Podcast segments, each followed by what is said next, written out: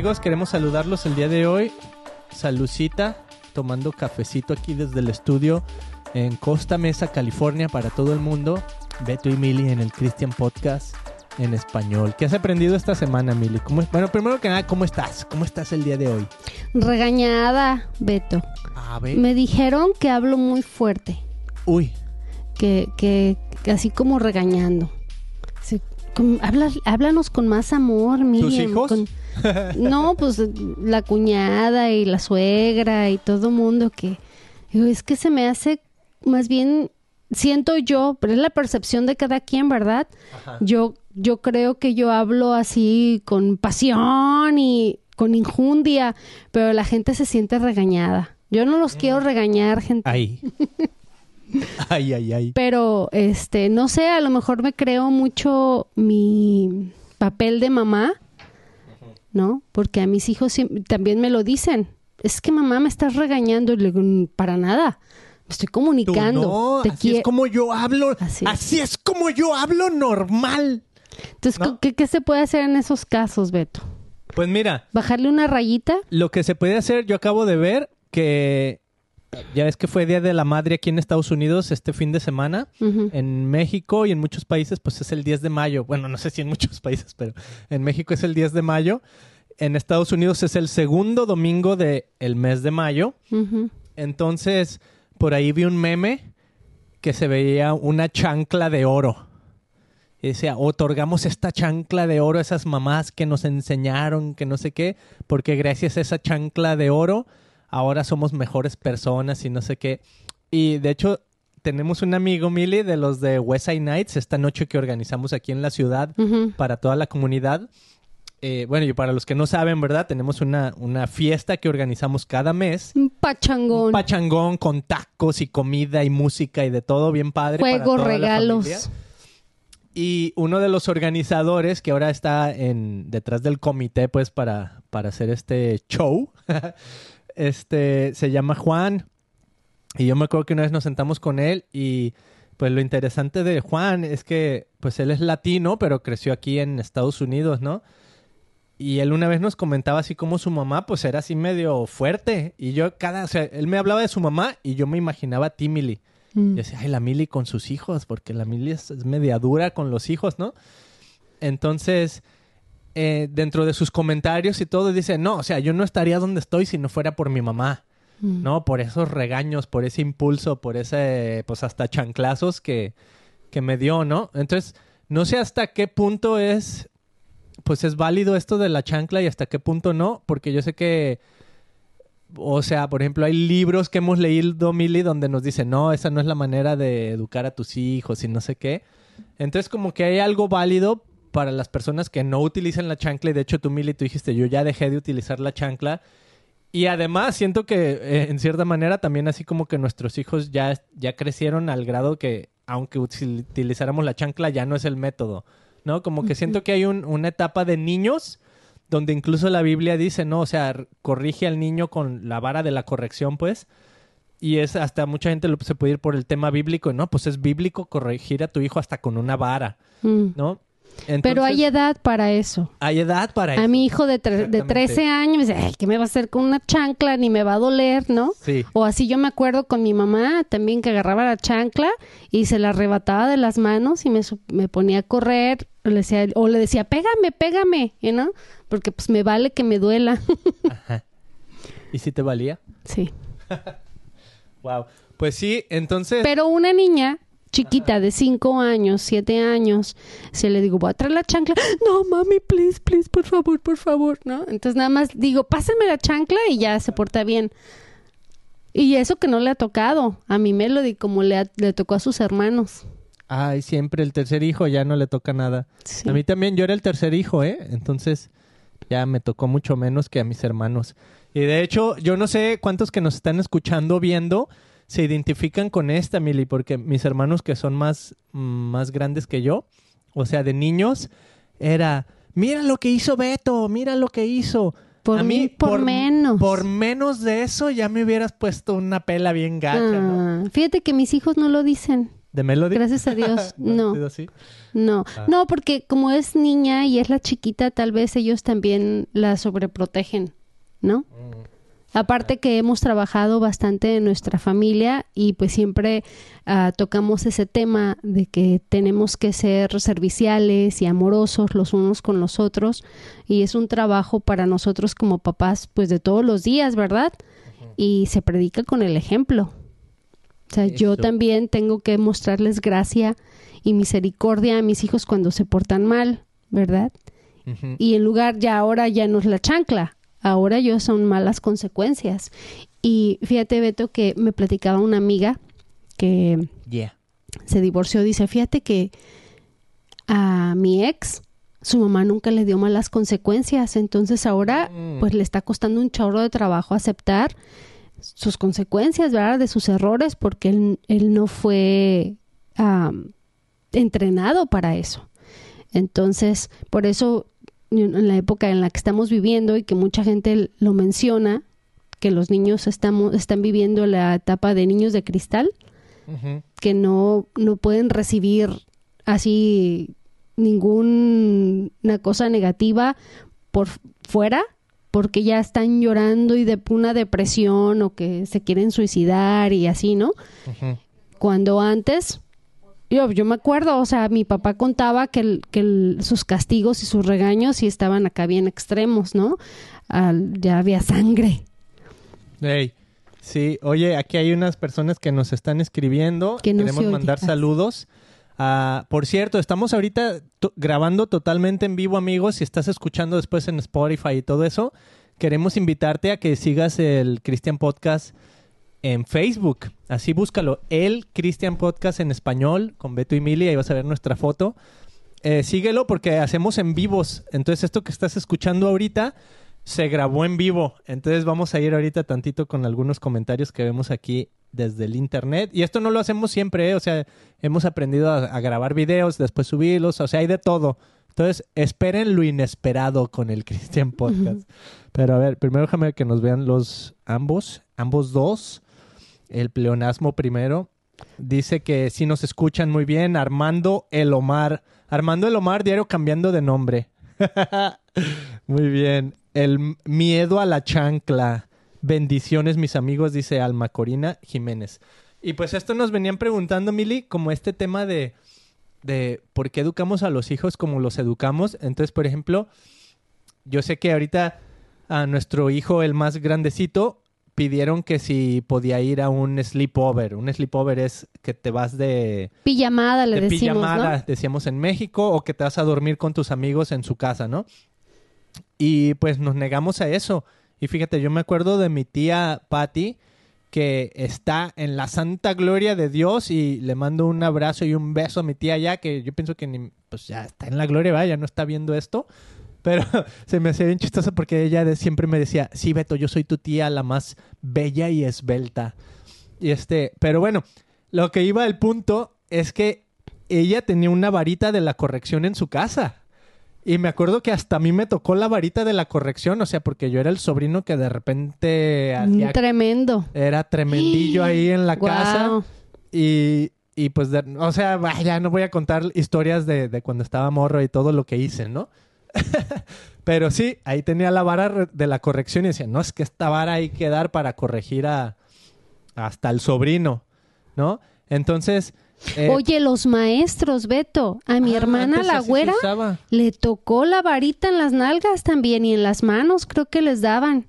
Ajá. O, o les aventaba el, el borrador del pizarrón. ¡Puf! La varita de la corrección. Sí, a mí nunca me tocó. Bueno, sabes que sí me tocó en la universidad. Un maestro me sacó de las greñas Ah, de la clase y estaba yo wow, en la en universidad. la universidad. Mi maestro de inglés que me traumó. Por eso me vine a este país a estudiar inglés porque tanto me traumó el maestro. Ah, maestro, te bendigo. Gracias por tu vida, porque me enviaste. Sí, que yo decía, no, ya no quiero. Pero era, o sea, no era una opción. Yo tenía en la carrera de mercadotecnia, tenía que este, pasar todos los niveles de inglés. Y pues ya con ese maestro me fue en friega, porque estaba yo ahí toda. La verdad es que era mi coco, no podía. No entendía nada. Oye, y bueno, sí, y es que era otra cultura de la que veníamos, ¿no? Y entonces, por ejemplo, te decía que mi tía pues utilizaba la vara de la corrección, pero bien me acuerdo que con mis primas y mi primo, y en realidad, pues en sí toda su familia, sobre todo los más chicos, como que el primero, a ese sí lo dejaron hacer un montón de cosas. Eh, pero no los dejaban hacer sleepovers. De hecho, para que yo me quedara en la casa de mi tía, era así como que, oh, pasó, pasé el screening, ¿no? Así para poder estar ahí, porque no era común, o sea, no le gustaba a mi tía. Y a, Mm. mis, a mis primas nunca las dejó ir de sleepover. Entonces, ahora que con nuestro hijo, pues le están diciendo, oye, que se lo quieren de llevar de sleepover. Y pues nuestra respuesta fue no. Y de repente personas en nuestra familia y conocidos y todo, pues nos preguntan, oye, pues, ¿por, por qué educan a sus hijos así? Y cada quien tiene su manera de educar. Tenemos amigos que ni siquiera les permiten tablets o wifi, ni siquiera tienen wifi en su, en su casa, ni televisión. ¿no? O sea, imagínate, nosotros sí tenemos wifi, nuestros hijos tienen acceso a tablets, obviamente es limitado y así, pero, pero como que tenemos esa manera en la que estamos educando a nuestros hijos. Ellos no tienen teléfono cuando van a la escuela y los dejamos, o sea, ahí ves a un montón de chavitos que están en el teléfono y nuestros hijos son de los pocos que no tienen teléfono. De hecho, le pregunté a Joseph y le dije, Joseph, ¿en tu secundaria conoces de algún otro niño que no tenga teléfono? Me dijo, no, mami, yo creo que de toda la secundaria Wow. soy el único que no tiene teléfono. Pero fíjate, mm, mucho tiene que ver la comunicación y la relación que nosotros tenemos con nuestro hijo, Beto, porque hay una relación. Hay, a- a- por ahí hay un dicho que si tú no tienes una relación con tu hijo y le pones límites o le pones castigos, va a ser una actitud diferente del niño, como, como la- la- al momento de la corrección también, ¿no? Eh, lo que se me hace bien impresionante, o sea, yo sé que mi hijo sí quiere un teléfono, pero también mi hijo ha aprendido que mi no es no y mi sí es sí. Entonces, a un- en una de esas, un- mi hermano me habló, me habla de México, me dice, ¿cómo es posible que tu hijo no tiene teléfono? ¿Por qué no le dejas que tenga el teléfono? ¿No? O sea, porque en México parece ser que también todos tienen teléfono los niños, ¿no? Ah, entonces, porque pues ya es más accesible a adquirir ex- líneas extras. Oye, accesible teléfonos, pero valen mil varos cada teléfono. pues no tienen para comer, pero todos tienen teléfono. Todos con su iPhone ¿No? 13, iPhone 14. traen sus teléfonos y yo me acuerdo que yo le decía a Joseph y a mis hijos, ¿sabes qué? Vas a tener teléfono cuando tú pagues tu teléfono, Cuando tengas muera. dinero para, para solventar, el, sol- solventar el gasto.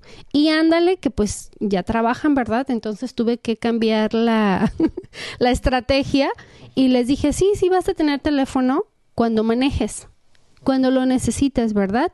Y ahorita no es una necesidad, porque pues gracias a Dios me dio la oportunidad de ser mamá a tiempo completo y yo los llevo para todos lados, o sea, no andan en bicicleta o en el bus, ¿no? Eh, su mamá va y los recoge, los lleva a la escuela y los recoge y todo el tiempo están conmigo y todas las actividades que hacen, hasta los play dates, o sea, hace los las reuniones con sus amigos, la mamá está con ellos. Suena un poquito extremo, Beto, porque yo veo a un montón de chavitos y tal vez es lo normal, ¿no? Que los, que los niños salgan y jueguen con sus amigos y anden solos. Pero, no sé, ¿será que yo tuve mucha libertad cuando era niña, Beto? Y la verdad sí pe- y peligramos un montón, ¿no? Y yo siento que los niños no tienen, están chicos, o sea, el, ce- el cerebro de un hombre o de un niño se, se termina de desarrollar hasta los 25 años. Por eso cuando, porque a los 13 años mi hijo cree que ya se la sabe de todas, todas. Y que él siempre tiene la razón. Entonces, pues obviamente, casi siempre. Ya cuando, cuando su corazón no está en un buen, en un, en un buen lugar, que está enojado, no escucha. Entonces, una cosa que te recomiendo es no hablar con, con nadie o con tu hijo cuando está enojado porque no es un buen momento, no te va a escuchar y no va a entender de razones. Y a todos nos pasa, no nada más porque tenga 13 años, ¿verdad? Pero si el otro día Y Estábamos en la sobremesa. bíblicos, ¿eh? estábamos en la sobremesa y le dije, y yo estaba reconociéndolo y yo sé que no soy perfecta y no siempre tengo la, toda la razón. Entonces me escuchó mi hijo y me dijo, mami, siempre tienes la razón. no se me hizo bien lindo porque, o sea, él al, fin, al final del día, él reconoce que pues lo hago por su bien. Y tengo, tengo, tengo mi, mi soporte o mis bases del por qué no, ¿no? Entonces le digo, yo voy entre, mientras yo pueda, voy a proteger a mis hijos. Aunque suene sobreprotección, no me importa, soy su madre y soy su maestra y yo voy a hacer lo mejor que yo pueda para mi hijo, para corregirlo y si se porta mal, le voy a dar una mala consecuencia en el momento, ¿verdad? Que también sea una consecuencia Jamás, nunca más en tu vida vas a volver a ver a tus amigos. O sea, ser realista con las consecuencias. Ese dice, hoy no vas a ver a tus amigos porque te portaste mal. Y por ahí es donde más le duele porque le puedo castigar cualquier cosa, Beto, le puedo castigar la guitarra o ¿Castrar? o que no que no coma algo dulce o nieve o lo que sea, pero lo que por donde más le, le duele es las amistades. Y doy gracias a Dios por las amistades que tenemos, Beto, porque ya las hicimos como nuestra familia, ¿no? Donde los valores de, de nuestros amigos son los mismos que los nuestros. Entonces, no me estoy peleando. Ahora que Joseph vino y me pidió permiso de ir a... O no, ni siquiera me pidió el permiso. La mamá me dijo que se podía llevar a Joseph por tres días a mi hijo. Y yo así de, no, pues nunca lo he hecho y seguido lo invita y lo invitan a lugares muy padres. Con, me dice, tengo el, tengo alberca, cancha de Six Flags. cancha de tenis, ta ta ta ta ta, jacuzzi, alberca, así el el, el, el heaven, el cielo para mi Joseph, ¿no? Que yo sé que se divertiría padrísimo, pero pues no, no somos esa familia que permite sleepovers, digo, en tres días y el chamuco, yo no, el diablo es diablo y yo no sé, no conozco ni a la familia. He platicado con la mamá dos, tres veces, pero no sé, no sé sus costumbres, no sé, no sé nada de ellos. ¿Cómo, voy, a, ¿cómo voy a dejar a mi hijo que vaya a un lugar donde ni siquiera conozco a los papás bien? Pues no. Ajá, son otros tiempos, Mili. Y mira, te quiero leer un versículo bíblico donde habla acerca de la corrección y está bien interesante porque es en el Nuevo Testamento haciendo una referencia a un proverbio. Mm. Ok, está en Hebreos. Pero antes de eso, eh, como estamos en vivo, hay, hay, algunos comentarios ahí bien interesantes que dice, a mí me trataban a cinturonazos. Mm. O yo, yo hasta lo sé tronar, porque mi papá no lo tronaba así. Ahí ese papá. Para avisarnos de ahí viene el cinturón. Ya lo perdonamos. Y también por ahí, ya ves que contaste la historia de que tu maestro de inglés te sacó de las greñas. Dice que qué tal está su inglés si lo juzgaras ahora que ya hablas bien English Speak English. No, de hecho me hicieron un examen porque el maestro decía, es que a mí me desesperó porque esta niña no sabe nada de inglés. ¿Cómo llegó hasta quinto nivel? Pues porque era bien barbera con los maestros. Pero el maestro, ¿qué, ¿qué, nivel tenía ese maestro? No, si era bueno. ¿Si era bueno? Si era bueno. ¿Sí la armaba? Sí la armaba. Ah, la que y se desesperó porque yo no sabía nada. Entonces dijo, salte de aquí y pum entonces tenía razón. Pero me avergonzó, eso no se hace, me hubiera reprobado, pero no sacarme de las greñas frente a todos mis compañeros. Qué buen punto ahí acabas de decir, Mili, porque acabas de decir, me avergonzó. Y pienso que esa es la diferencia de la corrección que hace Dios. Mm. Porque Dios no te corrige para avergonzarte. Dios te corrige porque Él quiere levantarte, Él quiere empujarte, Él quiere verte fructificando, Él quiere verte, o sea, llevando fruto al 100%. Entonces es una corrección bien diferente y eso me encanta porque mira, va a caer genial con este versículo que vamos a leer, que está en Hebreos 12 y versículo 6 creo. Versículo 5, mira. ¿Acaso olvidaron las palabras de aliento? Chécate, aliento. Mm. ¿Ok? Motivación. Las palabras de aliento con que Dios les habló a ustedes como a hijos. Ahí está. Ahí te está poniendo la analogía de que Dios nos ama como hijos, ¿no? Entonces nosotros como padres queremos corregir a nuestros hijos o un maestro quiere corregir al alumno, pero ahí te va la diferencia. Una es que ya te está diciendo aquí que Dios lo hace con palabras de aliento, ¿verdad? Entonces no lo hace para ponerte abajo, para decir eres un inútil idiota, ¿no? Y dice, Él dijo, entonces aquí está haciendo la cita, la referencia al proverbio, ¿no? hijo mío, no tomes a la ligera la disciplina del Señor. Qué bueno está eso. Y no te des por vencido cuando te corrige, pues el Señor disciplina a los que ama y castiga a todo el que recibe como hijo. Oye, entonces ya ves que luego la gente dice, no, Dios no castiga. Ey. ¿Va? Porque mucha, es un todo el mundo lo dice, Dios no castiga, no, él no fue de Dios, tú que estás menso o whatever. ¿No? Es que Él no castiga para avergonzar, Mm, pero sí castiga para corregir. mm, Y más si tú te dejas. Porque Él dice, aquí te está diciendo, mira, la clave, hijo mío, no tomes a la ligera la disciplina del Señor. O sea, hijo mío, o sea, nos está tratando como hijos. Entonces depende de nosotros el... Con amor, porque Con amor. el amor que se le tiene a un hijo es indescriptible, Beto. O sea, yo daría la vida por mis hijos y se los he dicho. Yo daría todo. O sea, yo te quiero bien, yo te amo tanto que quiero lo mejor para ti. Y si sé que lo mejor para ti no es tomar, comerte un litro de nieve en este instante, no te la voy a dar. Por más que te vea feliz y gozoso de estarte tragando la nieve a todo lo dar, o sea, no quiero que te dé un- un- una enfermedad por tanta azúcar, ¿no? Porque te amo, te lo quito. Yes. Y, si te lo comes todo, te da una mala consecuencia, ¿no? Para que no lo vuelvas a hacer porque te estoy previniendo de algo malo. Y no me remedes. No, no, yo estoy hablando, pero estoy hablando en silencio conmigo mismo para que no se me olvide Oh. lo que quería decir. Que, o sea, qué buen versículo, Mili, porque esto puede, puede ayudar a mucha gente a romper algunos conceptos que tienen del castigo de Dios o de la corrección de Dios en nuestras vidas, Mm. ¿no?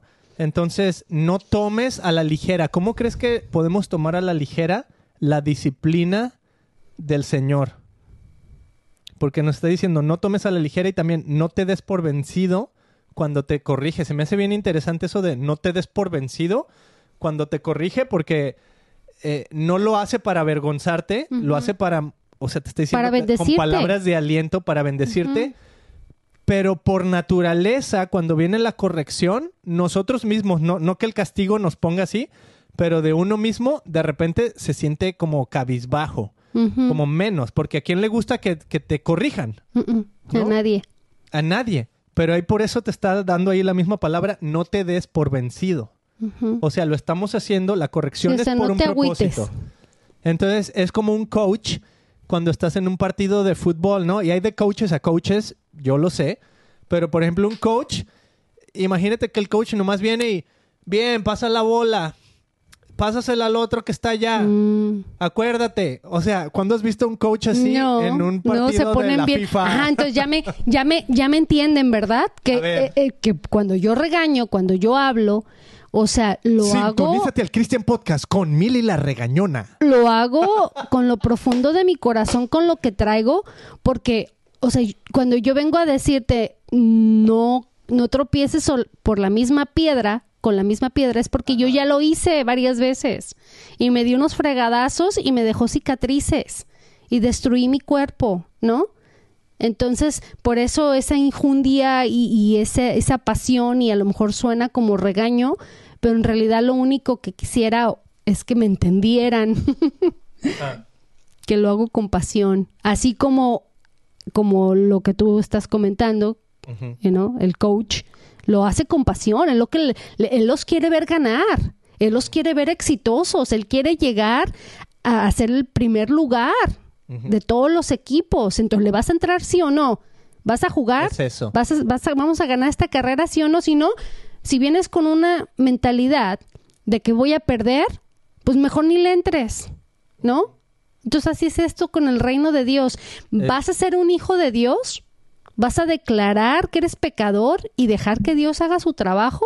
Porque si caminamos por la vida creyendo que todo lo podemos hacer con nuestras propias fuerzas, pues vamos a seguir tropezando con la misma piedra. Ajá. Y eso en el... Ok, y sigo, voy a seguir leyendo porque está buenísimo este, Dale. este versículo. Chécate lo que sigue diciendo, ¿no? Versículo 7.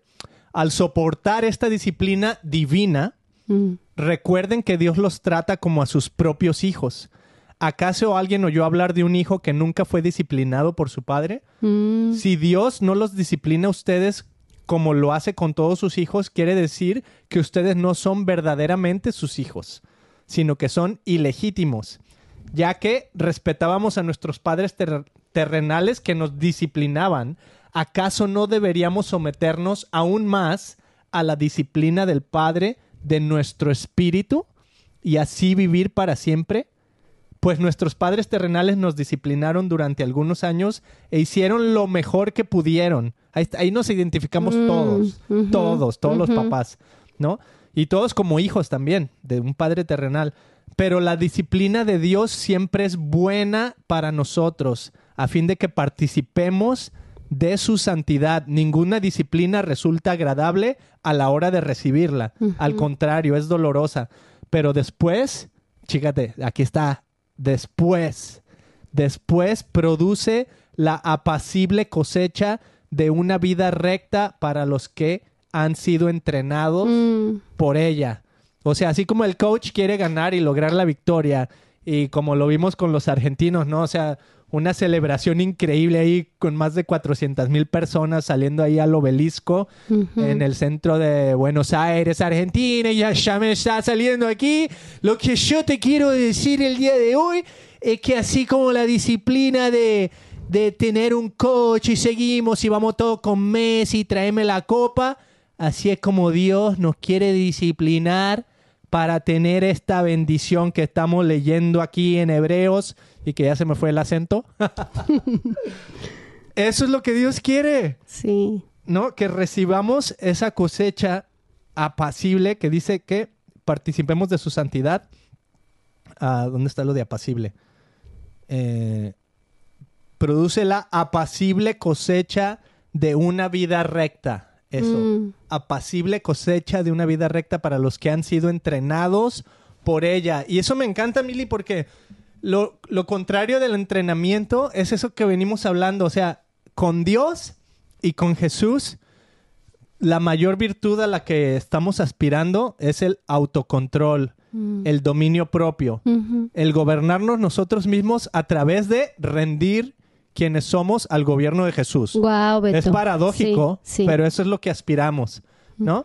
Y entonces, una vez que logramos primero rendir nuestro gobierno a su gobierno, Mm. entonces entra su verdadera libertad. Wow, ya. Y, y está bien cañón lo que acabas de decir, Beto, de eso del, del ser de Autocontrol. autocontrol o dominio propio. autogobernarnos, porque es desde, desde el niño chiquito hasta con nosotros mismos, Sí. ¿no?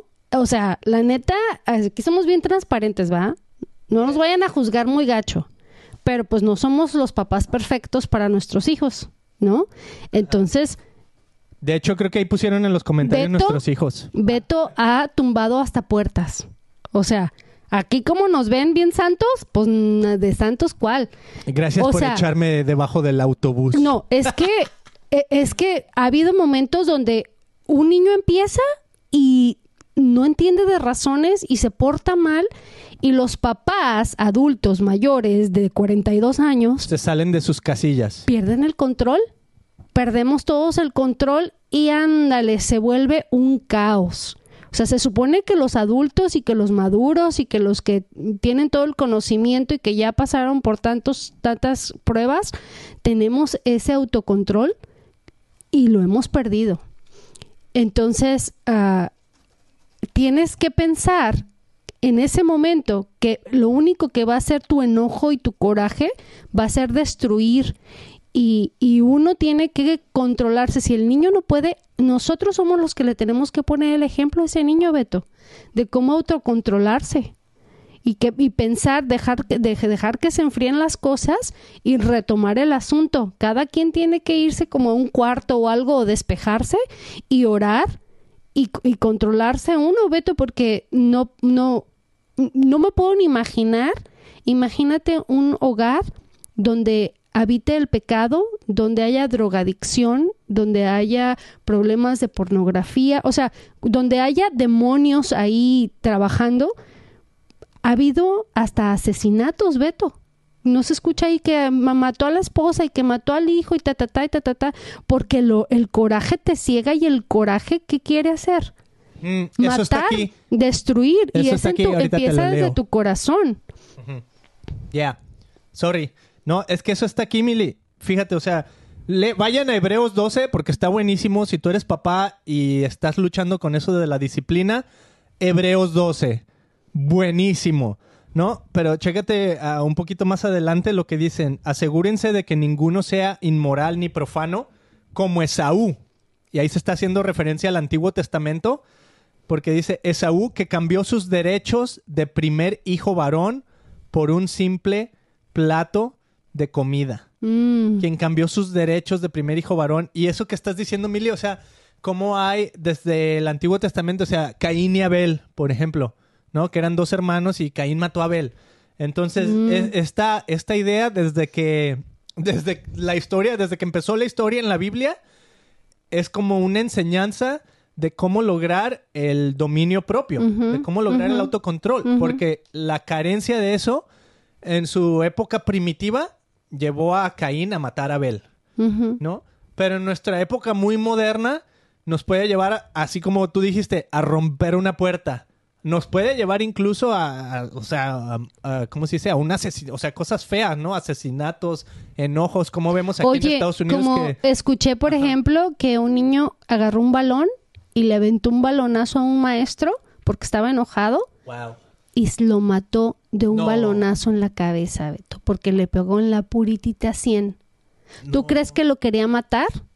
No, estaba enojado, No. la ira lo cegó. Estaba enojado, pero así pasa. Por eso tenemos que tener mucho cuidado de no controlarnos, porque amas a tu hijo, se está portando bien mal, pero en ese momento, y, y yo lo he hecho, ¿no? Como Así en los de que, Simpsons, lo "Ay, quieres quiero-". ahorcar. Sí, pero ¿qué pienso? Y, y empiezo, empiezo a orar en voz alta y digo, Jesús, protege mi corazón, por favor que seas tú y no yo. Yo sé que mi hijo me ama, yo amo a mi hijo. En este momento lo único que quiero es agarrar una chancla y acabarme los chanclazos. Pero sabes qué, Dios, tu paz y tu amor va a ganar hoy.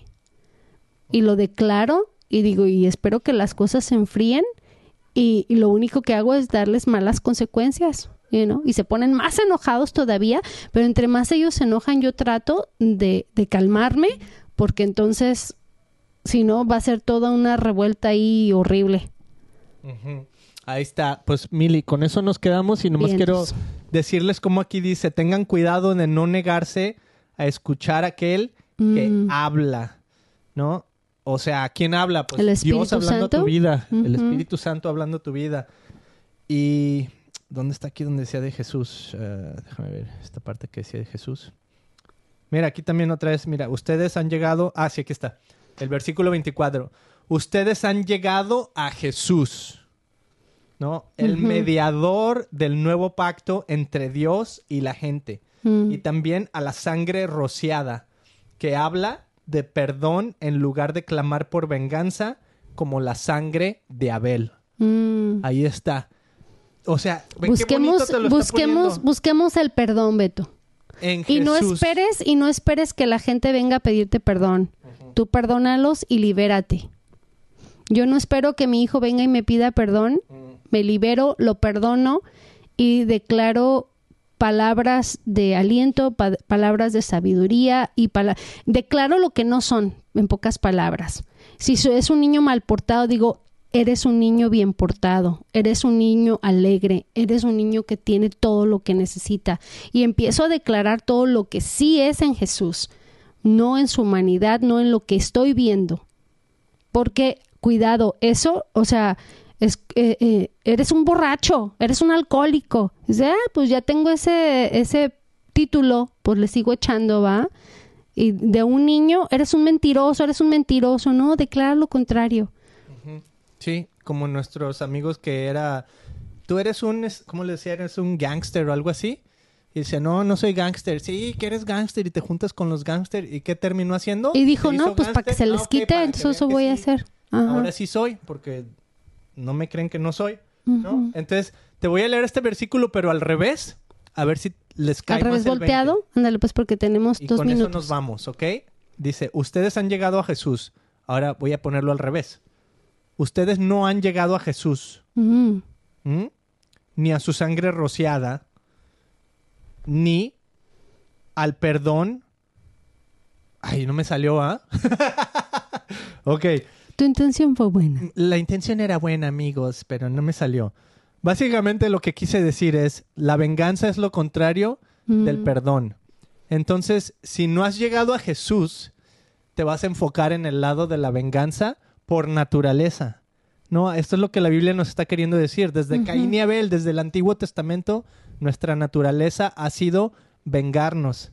En cambio, si has llegado a Jesús, y esto es lo que quería decir el, llamamiento, ¿no? Estamos en el Christian Podcast y hablamos de Jesús.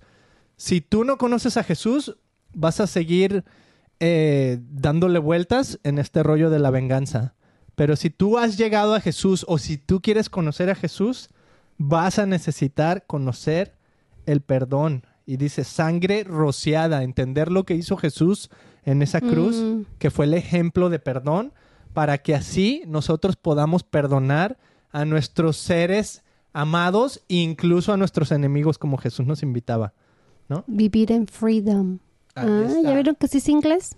Freedom. Ahí está, Mili, despídenos con una frase así bien bonita en inglés, tú que, tú que sí aprendiste inglés finalmente, nomás para que ese maestro, si por alguna razón se está sintonizando el día de hoy, se arrepienta y se vuelva Jesús. Ándale. Jesus is the truth and the life. We need to come to Him to live in this world. It's crazy time, crazy world. We need to live in crazy fate. Amigos, gracias por haberse sintonizado el día de hoy. Ya saben, si quieren eh, escuchar más de estos episodios, pues denle un follow si estás escuchando aquí en Spotify, en Apple Podcasts, en donde más estamos, en Google Podcast, en Roku TV. Danos un buen review, suscríbete al canal que tenemos en YouTube y visítanos en Facebook, donde es donde hacemos en vivos como el del día de hoy. Nos vemos en Chao. el siguiente episodio.